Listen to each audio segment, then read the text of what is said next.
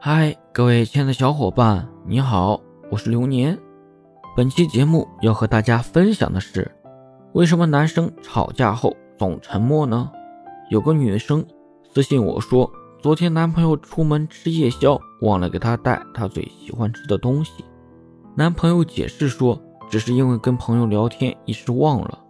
女生觉得特别委屈，平时我买什么东西都想着他，可是他说忘了就忘。他是不是觉得我不重要了？